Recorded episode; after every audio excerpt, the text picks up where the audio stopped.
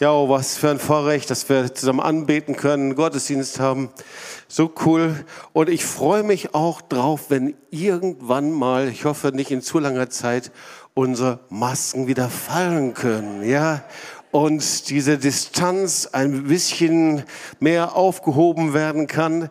So manchmal denke ich, boah, wir sind so in unseren Sitzen gefangen, aber Jesus der Herr und bei ihm ist alle Freiheit. Amen. Halleluja.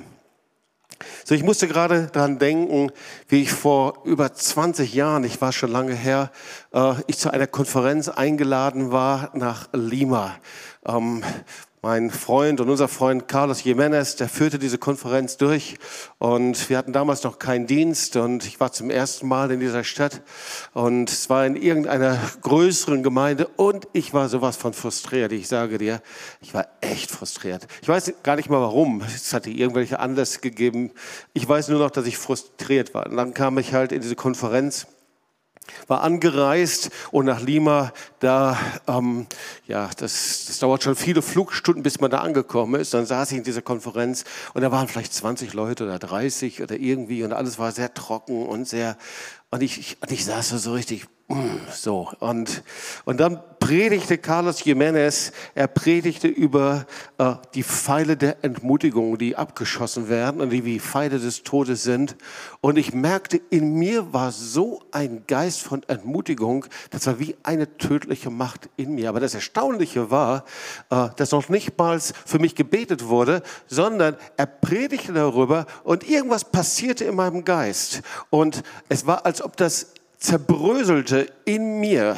Und ich ging aus dieser Halle und aus dem Konferenzraum heraus und etwas war in mir zerbrochen. Und das wünsche ich dir auch heute, wenn du hier bist, dass etwas in dir zerbricht. Weil manchmal sind es Empfindungen, die niemand sehen kann, die wir sogar manchmal noch nicht mal diagnostizieren können.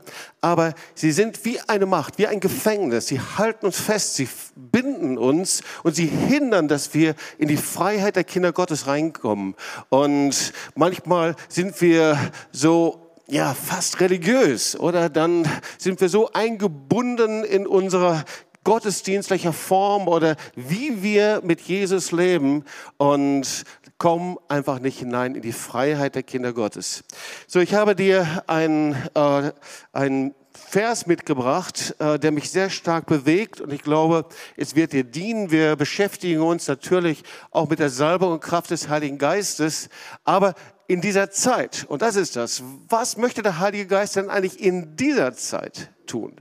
Und so, der Titel der Predigt ähm, ist noch nicht sehr aussagekräftig, aber du wirst es hinterher verstehen, ähm, nämlich nicht das Schlechteste kommt, sondern das Beste kommt. Ja, darum geht es. Und ich möchte dir einfach mal Johannes 14, 12 bis 18 vorlesen. Ein, ein wunderbare Verse hier äh, über den Heiligen Geist.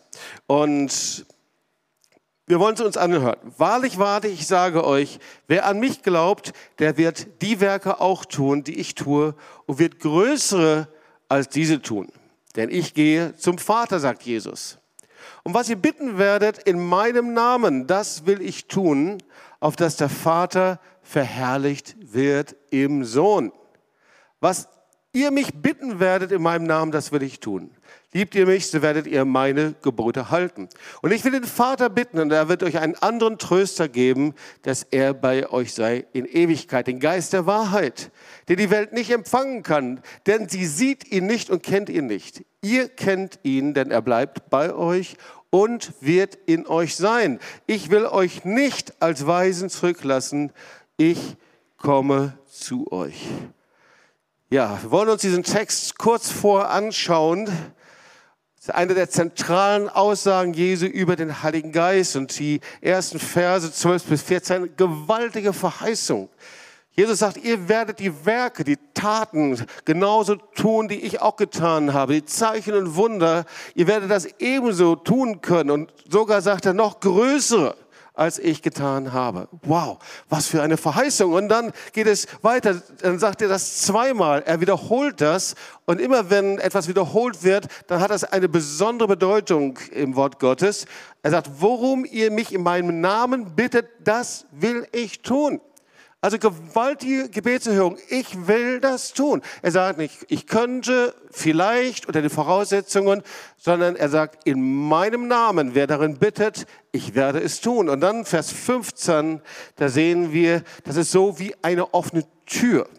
Ja, er sagt, das Kennzeichen der Liebe ist, dass wir seine Gebote halten. Liebe und Gehorsam, sagt er in diesem Vers 15, sind wie die beiden Seiten der gleichen Medaille. Und dann kommen wir zu Verse 16 bis 18 und da geht es um den Heiligen Geist. Und er sagt zu den Jüngern, und ich will den Vater bitten, und er wird euch einen anderen Tröster geben, dass er bei euch sei in Ewigkeit. Also er sagt ganz gleich, wie groß eure Krise ist. Ganz gleich, wie die Dürre ist, wie die Wüste. Ihr seid nicht alleine. Ich gehe, sagt er zu den Jüngern, aber ich sende euch einen Tröster. Das ist der Heilige Geist, der Parakletos.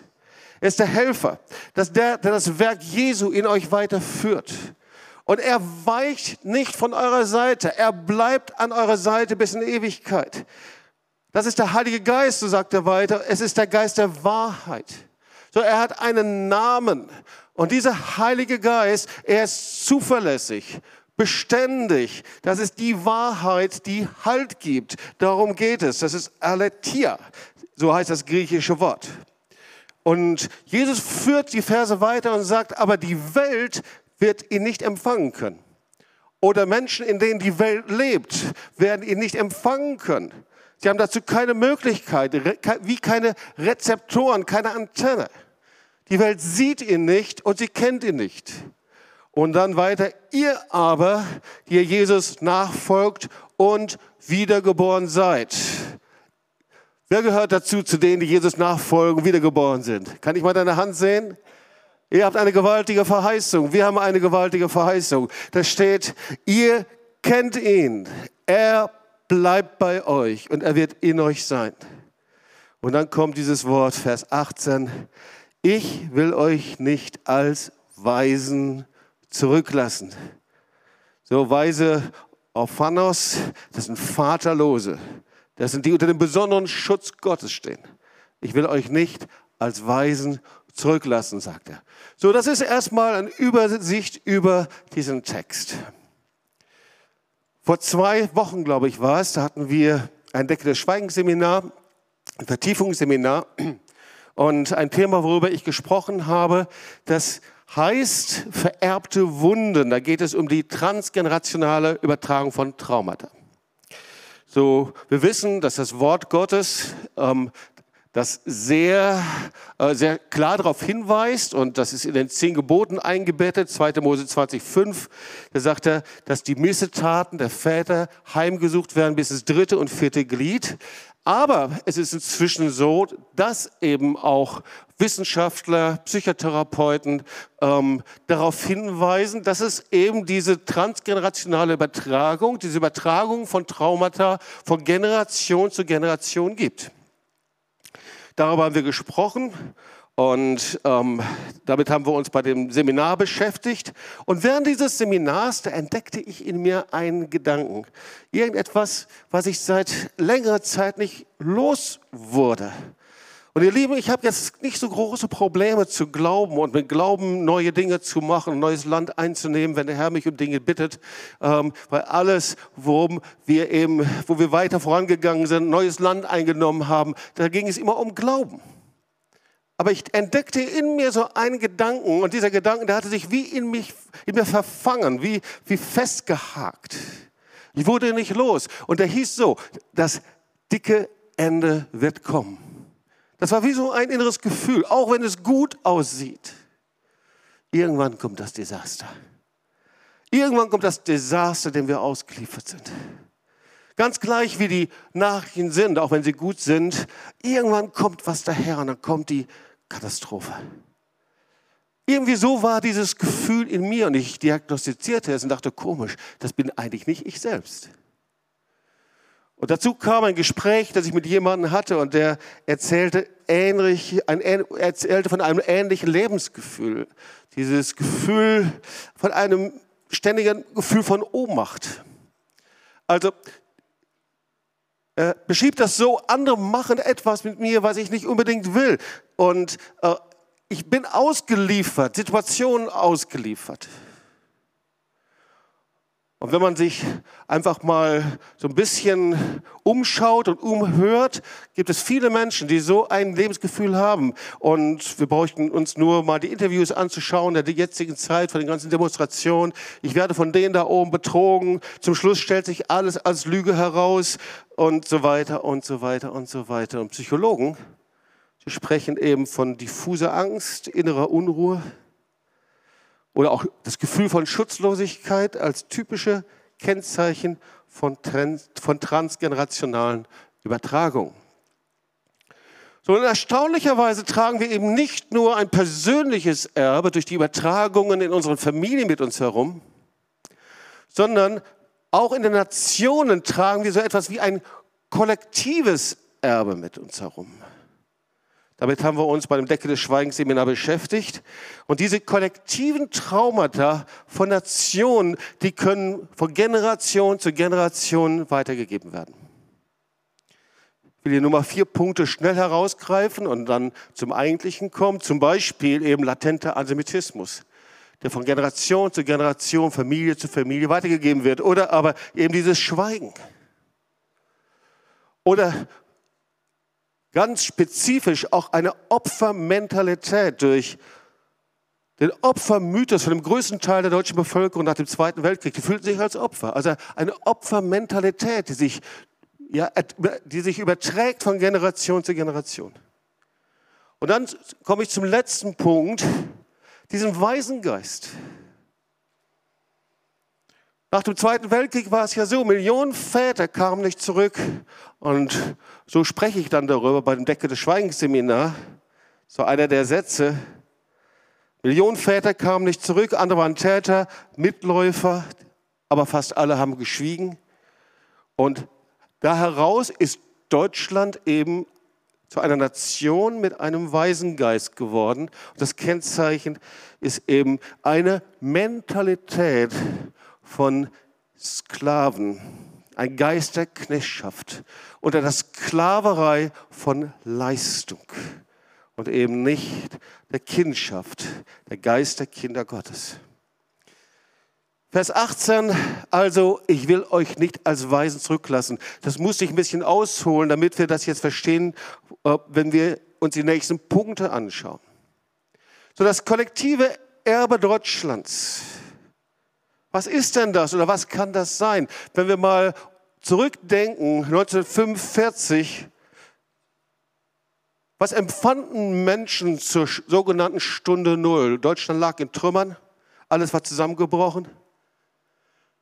Und was war das? Es war ja, das dicke Ende ist gekommen, die Katastrophe, der finale Zusammenbruch, der ist jetzt da. Und das war das, was sie vorher sowieso schon erahnt und gedacht haben über die Jahre.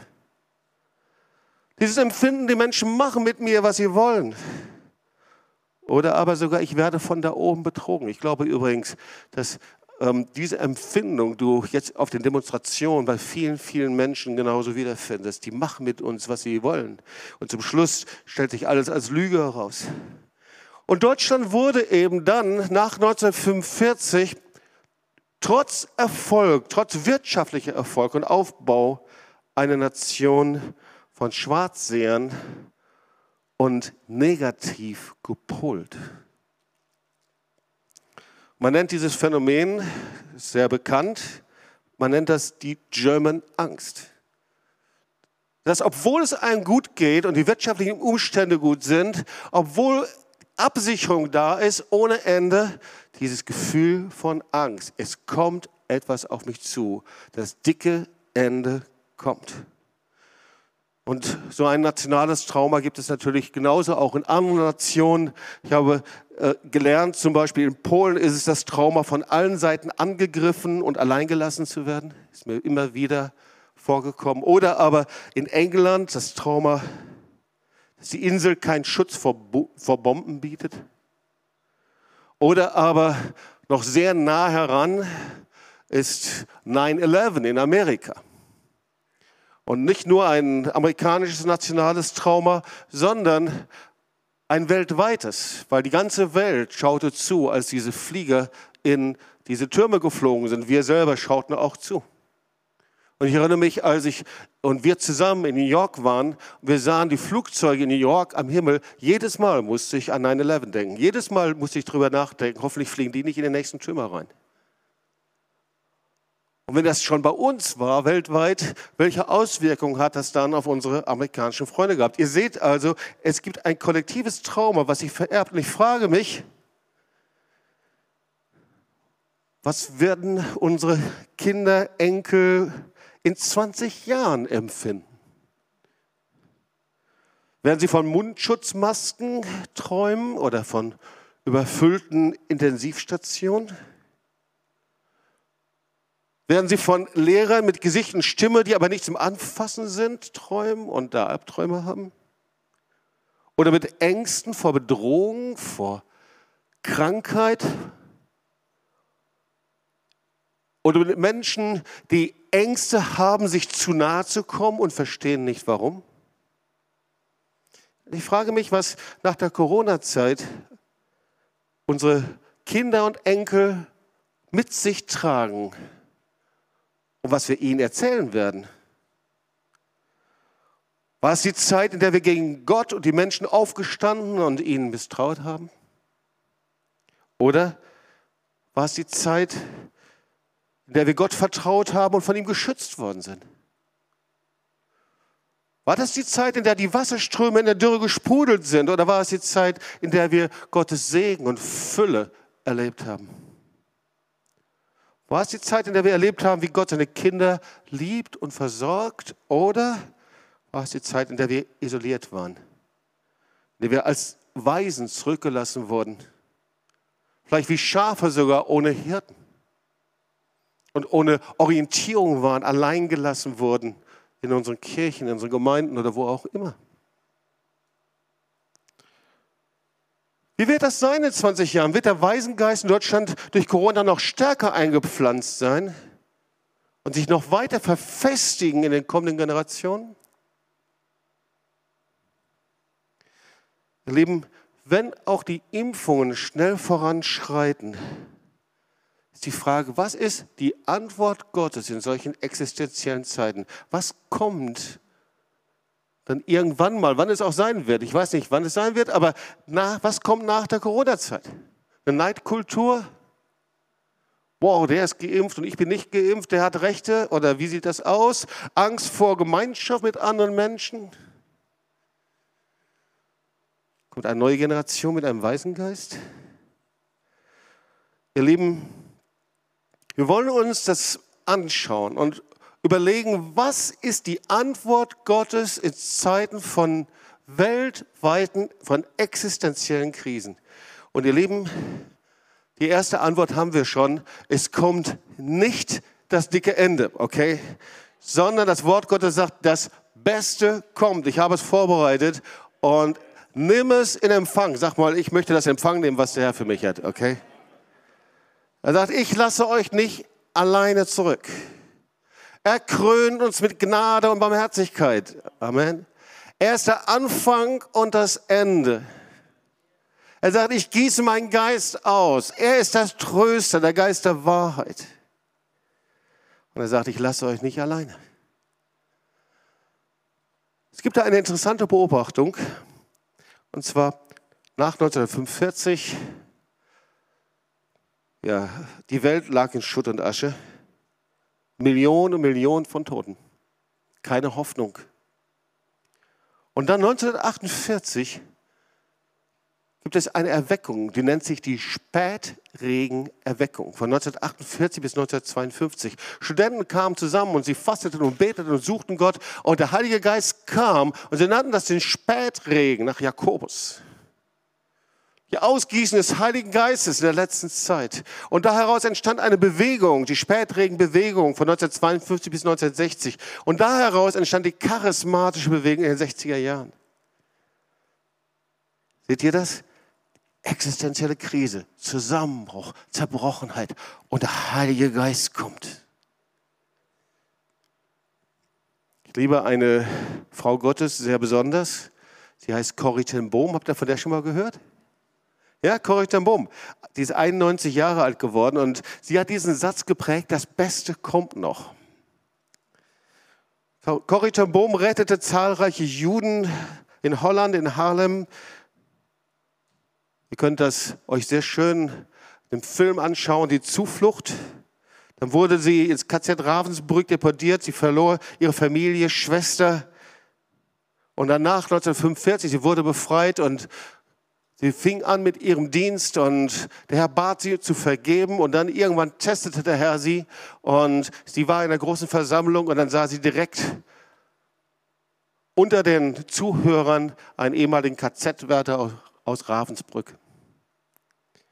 Und der Heilige Geist bat sie und sagt, geh hin und vergib. Und es war der größte Kampf, den es überhaupt gab, aber sie war bereit, ihn in den Arm zu nehmen und zu vergeben. Und die Geist Gottes kam und rüstete sie aus. Und sie wurde nicht nur eine Frau des Heiligen Geistes, sondern sie wurde eine Frau Gottes, die ähm, hochgeehrt wurde und als gerechte der Nation in Yad Vashem ausgezeichnet wurde. Und sie sagte Folgendes, und ich liebe dieses Beispiel, ich kann mir vorstellen, wie sie so einen Handschuh in der Hand hielt. Und dann sagte sie, ich halte einen Handschuh in der Hand. Der Handschuh kann nichts von sich aus tun. Er sagt Amen. Ja. Aber wenn meine Hand darin steckt, dann kann der Handschuh vieles tun. Aber in Wirklichkeit ist es nicht der Handschuh, sondern meine Hand darin. Wir sind Handschuhe und der Heilige Geist in uns ist die Hand, die die Arbeit tut. Wow. Der Heilige Geist in dir ist der, der das tut. Gottes Antwort auf persönliche und weltweite Krisen ist die Ausgießung und Erfüllung mit der Kraft des Heiligen Geistes. Ich bin davon überzeugt. Und wir wollen uns das mal anschauen, wie, das, wie wir das in der Bibel wiederfinden. Der Heilige Geist in der letzten Zeit. Und natürlich schauen wir zuerst auf Apostelgeschichte 2, 1 bis 11, Pfingsten.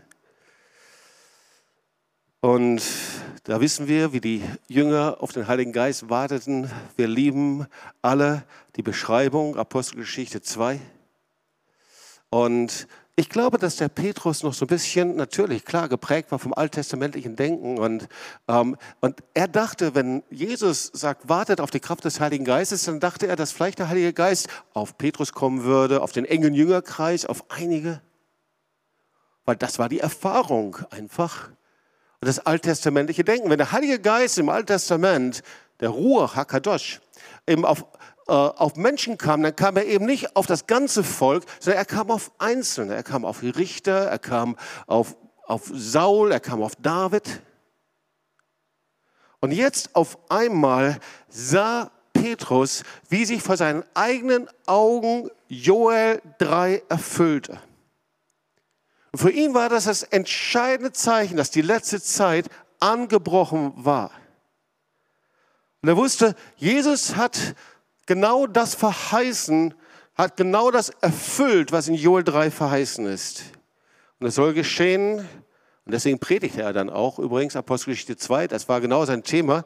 Und es soll geschehen in den letzten Tagen, spricht Gott, da will ich ausgießen von meinem Geist auf alles Fleisch. Und eure Söhne und Töchter sollen Weissagen.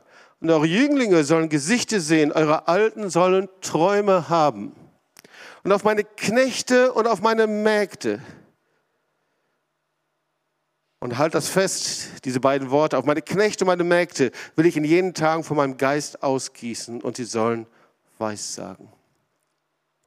Wir wollen uns einige Minuten anschauen, wer der Heilige Geist ist. Und ich weiß, wir haben schon einiges gehört, aber ich möchte dir helfen, dass wir zwei, drei neue Aspekte oder aber zwei, drei Aspekte entdecken, die uns noch nicht so vertraut sind. Wir wissen, dass die Bibel Naturphänomene immer wieder gebraucht, um etwas zu erklären. Zum Beispiel das Gleichnis vom vierfachen Ackerfeld, ja? Oder wie wir es heute in der Opferpredigt gehört haben, eben von dem Samen, Naturphänomene. Oder aber vom Wasser, ja? Ströme lebendigen Wassers. Und eben genauso auch, wenn es um den Heiligen Geist geht. So, und die alttestamentliche Übersetzung, Heiliger Geist ist eben Ruach, wir kennen dieses Wort. Und die griechische Übersetzung ist eben Pneuma. Und es ist die Übersetzung von Wind, von Hauch. Das ist die Übersetzung vom Heiligen Geist. Geist, Wind, Hauch. Und es gibt eben zahlreiche Bibelstellen mit der Bedeutung von Ruach. Da ist eben Ruach nicht fassbar. Es ist nicht kontrollierbar. Es ist eben der Wind. Du kannst ihn nicht einsperren in irgendeiner Box oder in irgendeiner Schachtel, in irgendeinem Raum oder irgendwie so. Der Wind geht eben überall durch. Kein Mensch kann den Wind kontrollieren. Niemand kann ihn einsperren, auch wenn er es noch so gerne möchte. Prediger 8, Vers 8. Der Mensch hat keine Macht, den Wind aufzuhalten. Aber wir können ihn nicht ergreifen, wir können ihn nicht einsperren, wir können noch nicht mal hinterherlaufen. Wo ist er jetzt? Aber wir können ihn hören. Wir hören seine Stimme. Schau mal, wenn du verstehen möchtest, was Gott sagt, dann hörst du und wird das nicht geschehen können ohne den Heiligen Geist. Wir können keine Gemeinschaft haben untereinander, keine Gemeinschaft, so wie das Wort Gottes es sagt, ohne den Heiligen Geist. Der Heilige Geist erscheidet sogar zwischen Spreu und Weizen, wie eben der Wind. Ja? Da wurde also Spreu und Weizen wieder hochgeworfen und dann kam der, kam der Wind und Spreu wurde weggeblasen und der Weizen blieb. Der Heilige Geist bereitet etwas vor. Und während wir sprechen über den Heiligen Geist, geschieht etwas in dir und in mir, weil der Heilige Geist brütet über Menschen, brütet über seine Schöpfung und er macht etwas Neues. Der Heilige Geist haucht dem Menschen sein Leben ein. Und dadurch wurde der Mensch zu einem lebendigen Wesen. Er gibt den Atem, er gibt das Heim, das Leben. Alles Leben der Schöpfung hat seinen Ursprung durch den Geist Gottes. Und selbst die Menschen, die Gott hassen und die Atheisten sind, könnten nicht atmen, wenn der Heilige Geist ihr nicht das Leben gegeben hätte. Weißt du, das Leben bedeutet, dass Gott seinen Geist gibt, seinem Atem gibt, seine Ruhe gibt. Sterben bedeutet, dass Gott seinen Atem zurückzieht, sein Geist wegzieht. Und deswegen lesen wir, und Jesus gab seinen Geist auf. Und deswegen sagt er, Vater, in deine Hände befehle ich meinen Geist. Also was ist jetzt zu Pfingsten passiert? Ich hatte es schon gerade angedeutet. Der Heilige Geist kam vor Pfingsten eben auf einzelne Menschen. Da waren die Gesalbten.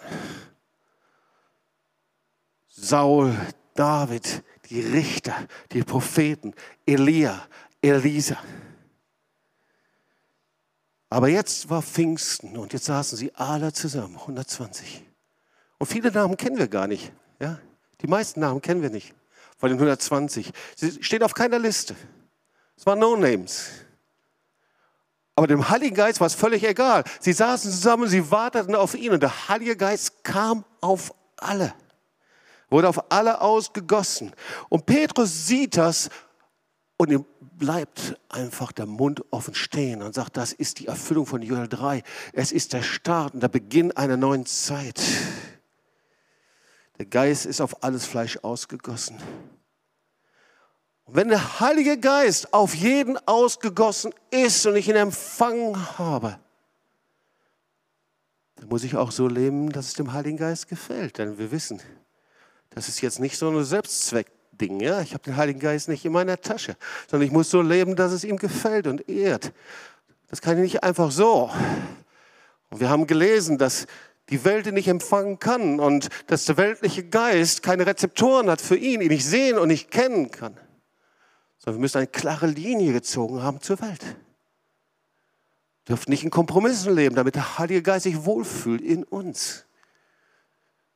Wir haben davon gelesen, diese beiden Bereiche, die Voraussetzung, die Tür zu ihm. Wer mich liebt, der hält meine Gebote.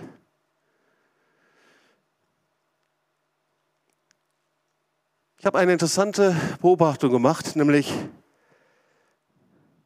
ich hatte ja erzählt von dieser Spätregenerweckung 1948, ob es wohl ein Zufall ist, dass das genau das Gründungsdatum ist des Staates Israel. Dass genau da Erweckung gekommen ist, dass es da eine Verbindung gibt zwischen der endzeitlichen Bestimmung Israels und Erweckung in den Nationen, der Ausgießung des Heiligen Geistes. Und genauso 1968 startete die Jesus People Bewegung. Das war eine Erweckung, eine Bewegung. War nicht eine Person, die rumgegangen ist und gepredigt hat, die zurückgeht auf eine Person, sondern es passierte überall in den Nationen. Ist es ein Zufall, dass es genau der Zeitpunkt war nach dem Sechstagekrieg, die Befreiung und Vereinigung Jerusalems? Also schauen wir uns nochmal die Apostelgeschichte an. Und wir sehen, als der Heilige Geist gekommen ist, da kam er auf die Jünger, die in Jerusalem auf ihn warteten. Also ich, ich selber, ich glaube, ich hätte eine andere Entscheidung gefällt. Ich hätte sehr wahrscheinlich gesagt, pass mal auf, geht doch nach Rom, da habt ihr mehr Einfluss. Aber Jesus hat sie nach Jerusalem gebracht. Wartet hier. Und das Volk Israel lebte zum größten Teil einfach im Land. Und schau, wir sehen hier eine Verbindung zwischen der endzeitlichen Bestimmung Jerusalems und Israels mit der Kraft und Segen des Heiligen Geistes. Der Heilige Geist ist der Wind, der den Regen ankündigt. Der Heilige Geist, so über Elia, bringt die Wolke und bringt die Sturm und bereiten das Land vor, dass es grün wird. Und wir lesen im Psalm 104, Vers 30, Gott sendet seinen Geist aus, dass das Land Israel aufblüht und grün wird.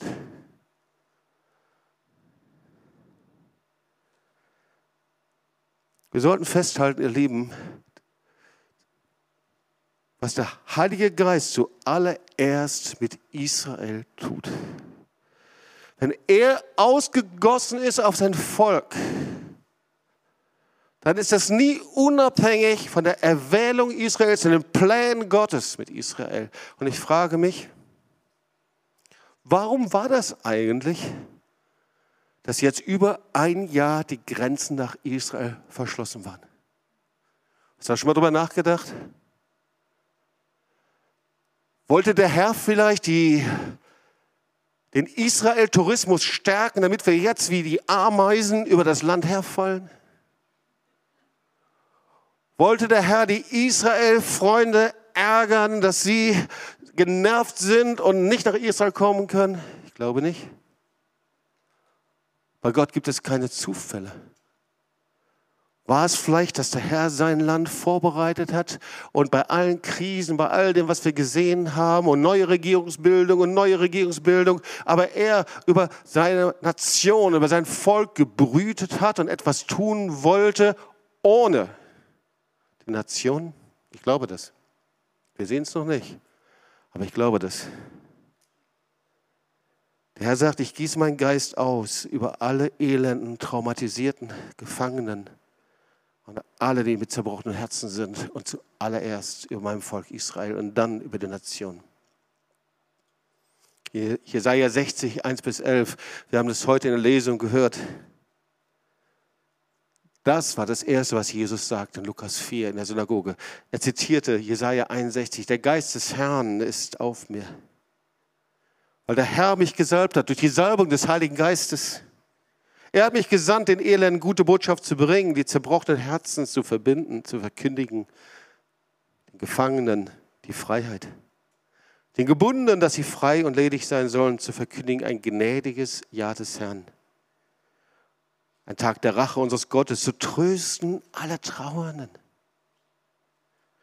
zu schaffen, den Trauernden zu ziehen, dass ihnen Schmuck statt Asche, Freudenöl statt Trauer, schöne Kleider statt eines betrübten Geistes gegeben wird.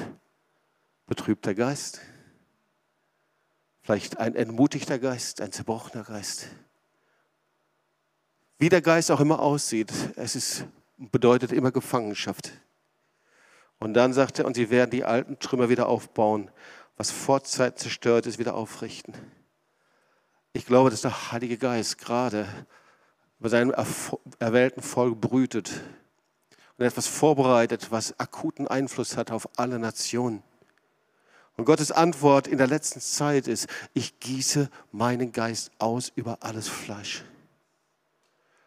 Ich gieße meinen Geist aus und zwar über alle Weisen, über alle Knechte und Mägde. Ist dir das mal aufgefallen? Manchmal liest man so einen Vers unterschiedlich. Ich will mein Geist ausgehen über alles Fleisch. Und eure Söhne und Töchter sollen weiß sagen, Alten sollen Träume haben und eure Jünglinge sollen Gesichter sehen. Und manchmal bleiben wir da hängen. Und dann kommt aber, aber ich will zur selben Zeit über Knechte und Mägde meinen Geist ausgießen. Gottes Antwort, ihr Lieben, auf persönliche und auch weltweite Krisen ist die Ausgießung und Erfüllung mit der Kraft des Heiligen Geistes. Und wir erleben gerade eine weltweite Krise, die auch noch nicht beendet ist. Und ich komme zum Ende. Ihr Lieben, es kommt nicht das dicke Ende, sondern das Wort Gottes sagt, das Beste kommt. Ich habe es vorbereitet. Ich lasse euch nicht allein zurück. Ich gieße meinen Geist aus. Das ist der Tröster, das ist der Geist der Wahrheit, den ich vorbereitet habe für euch. Und dieser Geist der Wahrheit, er sperrt das Gefängnis auf und er sagt, ihr müsst nicht mit ererbten Traumata leben. Ihr müsst nicht mit Gefühlen und Empfindungen leben, die euch einschließen wie in einem Gefängnis, wie eine Fußfessel. Sei es die Opfermentalität, sei es das Schweigen oder sei es der Waisengeist. Ihr müsst nicht mehr mit diesem Waisengeist leben. Und nicht, ihr braucht nicht zulassen, dass dieser Geist sich verfestigt von Generation zu Generation. Wenn ich über diesen Waisengeist lehre, dann sage ich folgendes. Weisen sind innerlich markiert. Sie leben wie mit einer Markierung. Und diese Markierung sagt, ich weiß nicht, wer mein Vater ist. Ich weiß nicht, wer mein himmlischer Vater ist. Ich bin ihm nicht begegnet. Ich definiere mein Kindsein, mein Sohnsein, mein Tochtersein durch meine Erfahrung in der Vergangenheit. Und der Herr sagt, du darfst das austauschen. Du musst mit dem inneren Loch der Vaterlosigkeit nicht mehr leben. Weisen übertragen ihr Traumata auf andere, immer wieder auf andere, auf ihre Kinder und Kindeskinder und dann auf Gott. Aber der Herr sagt, ich habe einen anderen Weg für dich. Die einzige Lösung ist, die Liebe Gottes zu empfangen. Er ist der Einzige, der deinen Mangel ausfüllt. Aber wir müssen ankommen bei ihm, ihn kennen. Wir leben zu oft in Religion. Wir lassen es zu oft zu, dass wir nicht im Glauben wirklich ihm folgen. Wir hören das Wort Gottes, aber ihr, ihr lieben Glaube bringt das, was ich höre, in Aktion. Wir müssen ihn kennen und zwar so, wie er ist in seiner Liebe. Und das ist, indem du Jesus kennst. So oft können wir es genauso sagen. Ich hatte nur von Hören sagen, von dir vernommen. Und wir wissen alles, wir kennen alles, wir kennen Dogmatiken und theologische Prinzipien. Aber du kannst ihm begegnen, ganz persönlich, ihn lieben, seine Liebe empfangen. Weil so sind Söhne und Töchter, oder? Die begegnen dem Vater, die begegnen Jesus. Sprech mit ihm, lieben es, bei ihm zu sein. Sie sind nicht die mit Knechtschaft, die sagen, ich erfülle dieses und jenes, sondern sie lieben es einfach, das zu tun, was er sagt, weil das kommt aus seinem Herzen. Söhne und Töchter haben eine Bestimmung. Der Herr sagt zu dir, du bist wertvoll. Und der Vater liebt es, mit dir zusammen zu sein. Er liebt es, dein Herz von einem weisen Herz zu dem Herz eines Sohnes und einer Tochter zu verwandeln und mit einem kindlichen Geist zu füllen. Das ist damit gemeint. Ich will meinen Geist auf alles Fleisch ausgießen, auf alle Knechte und Mägde. Warum? Römer 8, Vers 15. Denn ihr habt nicht einen Geist der Knechtschaft empfangen. dass ihr abermals euch fürchten müsst, sondern ihr habt einen Geist der Kindschaft empfangen, durch den wir rufen, aber lieber Vater. Der Heilige Geist ist am Werk, ihr Lieben. Ich glaube, der Heilige Geist will etwas ganz, ganz Neues machen und wir müssen das nicht vom Himmel herabzerren. Aber manchmal sind wir eingesperrt in unsere Formen. Ich weiß, als ich zum ersten Mal gesehen habe, wie der Heilige Geist Menschen so berührt haben, dass sie im Geist gefallen sind, ich war völlig erschrocken. Ich hatte die Entscheidung, laufe ich weg oder laufe ich hin, empfange das. Dass ich selber den Heiligen Geist so stark empfand und so stark berührt wurde, dass ich selber im Geist gefallen bin. Und dann später in anderen Veranstaltungen sah ich, wie der Heilige Geist auf Menschen gekommen sind. Sie fingen an zu rennen in den Veranstaltungen und das wurde immer wilder. Und ich dachte, was ist das? Und ich hatte die Chance, entweder zu sagen, das reicht jetzt, das will ich nicht, oder zu sagen, Heiliger Geist, machst du vielleicht ungewöhnliche Dinge, dass Menschen so tanzen wie David vor der Lade im Lendenschutz. Und dann kam ich in Veranstaltungen und der Heilige Geist berührte Menschen, sie fingen an zu lachen. Und ich hatte die Entscheidung und sagen, was mache ich damit? Das verstehe ich überhaupt gar nicht. Wo ist unsere Würde? Aber der Heilige Geist fing an, Menschen zu verwandeln und neu zu machen. Ja, es gab auch viele menschliche Aspekte, ja, aber der Heilige Geist fällt doch auf alles Fleisch, oder? Und ihr Lieben, ich habe eine Erwartung an den Heiligen Geist, dass er Dinge macht. Ich weiß nicht, wie das aussehen wird. Vielleicht ist es Ruhe bei dir zu Hause, wenn du im Bett liegst. Vielleicht ist es, wenn du auf den Knien bist und betest. Vielleicht ist es, wenn du ihn anbetest. Vielleicht, wenn du, du Musik machst. Vielleicht ist es, wenn du spazieren gehst und sagst, Heiliger Geist, hier bin ich. Ich weiß nicht wie und was, aber der Heilige Geist ist immer der gleiche Geist, der Dinge tut. Und er sagt, du musst nicht immer mit diesen Fesseln deiner Empfindungen, deiner ererbten Traumata, deinem weisen Geist leben. Sondern ich habe etwas Neues für dich. Und in Zeiten von Krisen komme ich neu. Und ich werbe darum, und so empfinde ich das zum Heiligen Geist. Der Herr und der Heilige Geist wirbt darum, dass er neu kommen kann. Komm, lass uns aufstehen und wir wollen beten.